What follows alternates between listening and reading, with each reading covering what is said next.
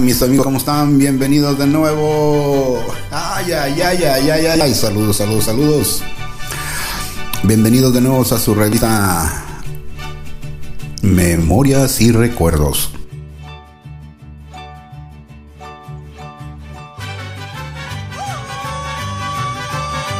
¿Cómo no vamos a empezar a platicándoles algo que estuve platicando este fin de semana con unos amigos míos?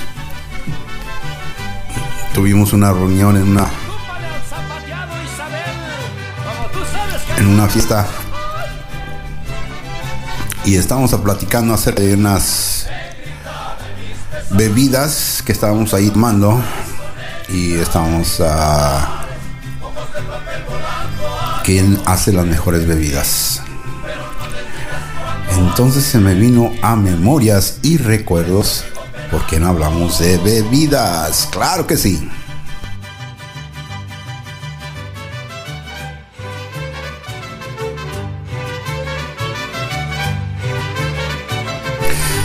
Claro que sí, hablando de bebidas amigos, ¿qué tal? ¿Qué tal? ¿Qué tal? ¿Tú qué bebida te gustaba antes, en aquel entonces?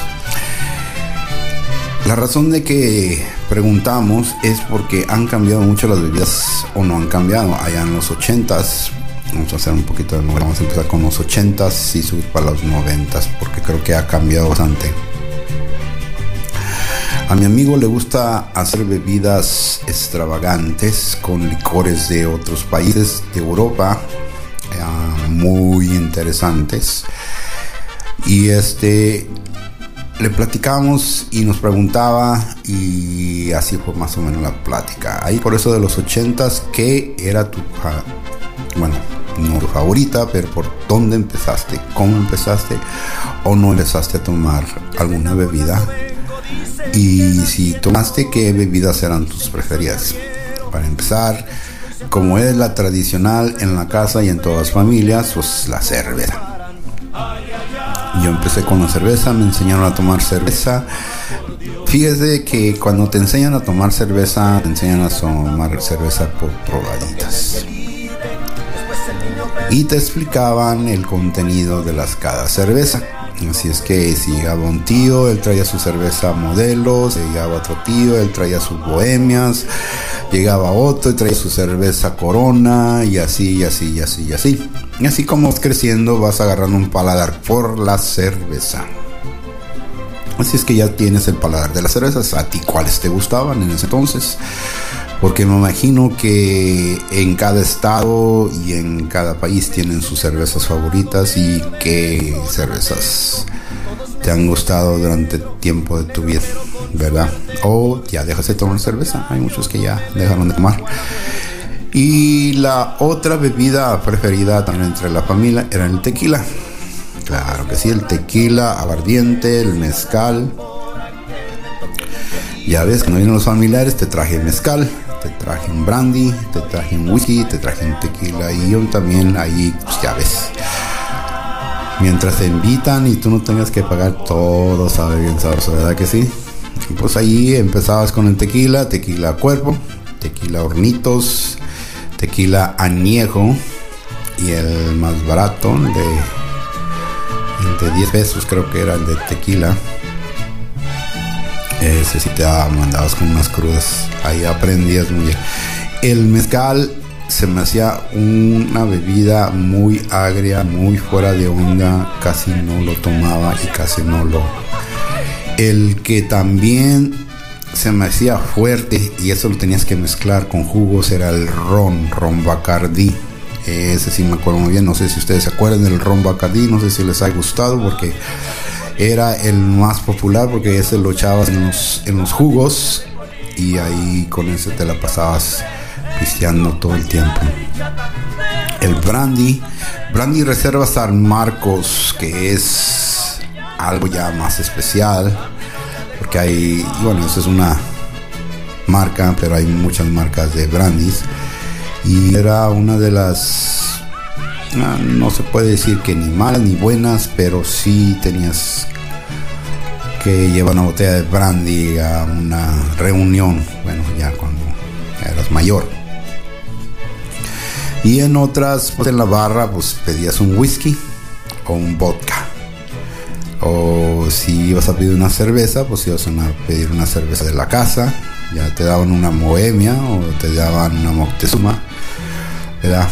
Eh, y por eso ahí es como empezamos a platicar, nos empezamos a recordar que en las barras, en las cantinas, a la cerveza más popular, el barrilito cervecero, la tecate, la modelo, la corona, la superior, a todas esas cervezas.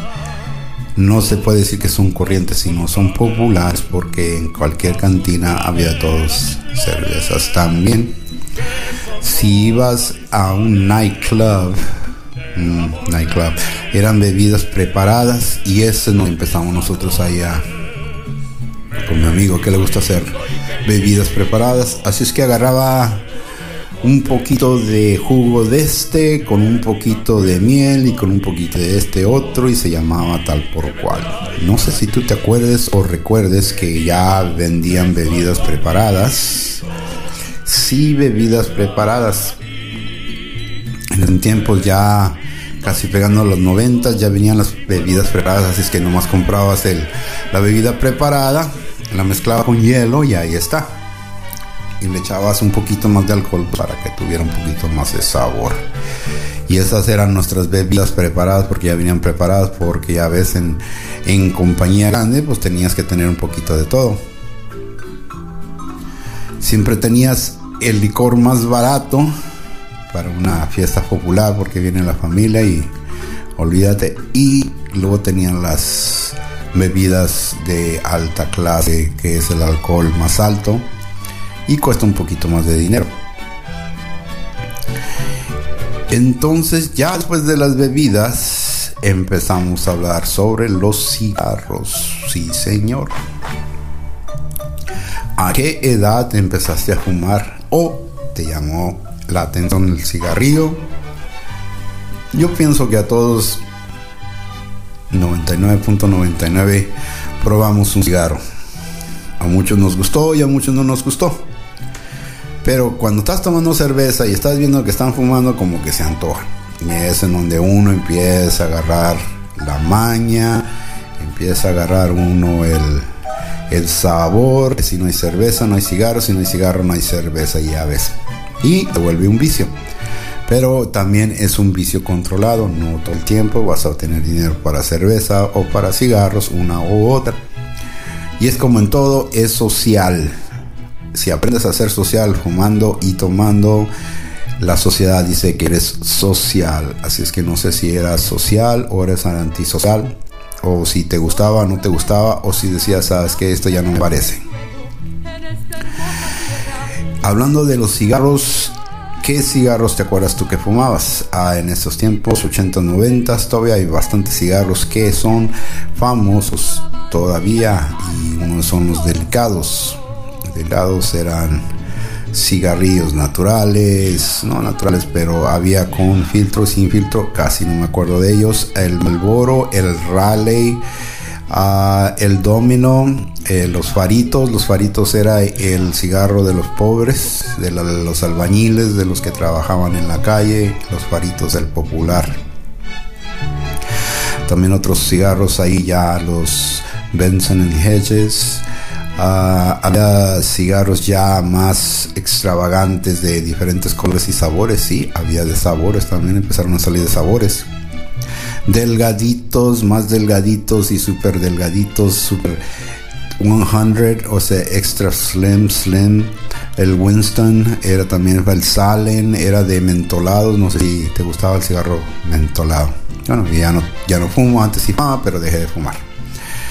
Y este, también otros cigarros que empezaron a hacer es el, el cigarrillo. Yo no sé por qué le dicen el cigarrillo, pero es el es una forma ya más fuerte, como le llaman al, al cigarro, o le llaman al, al puro que se usaba el este Fidel Castro de esos puros, así más o menos, pero medianos. Y es entonces sí, ya eso sí eran súper, súper fuertes. No cualquier persona fumaba de esos. Pero era el gusto de cada quien. El que sí, sí me llamaba la atención porque siempre lo miraba en las películas y se me hacía un poquito más elegante.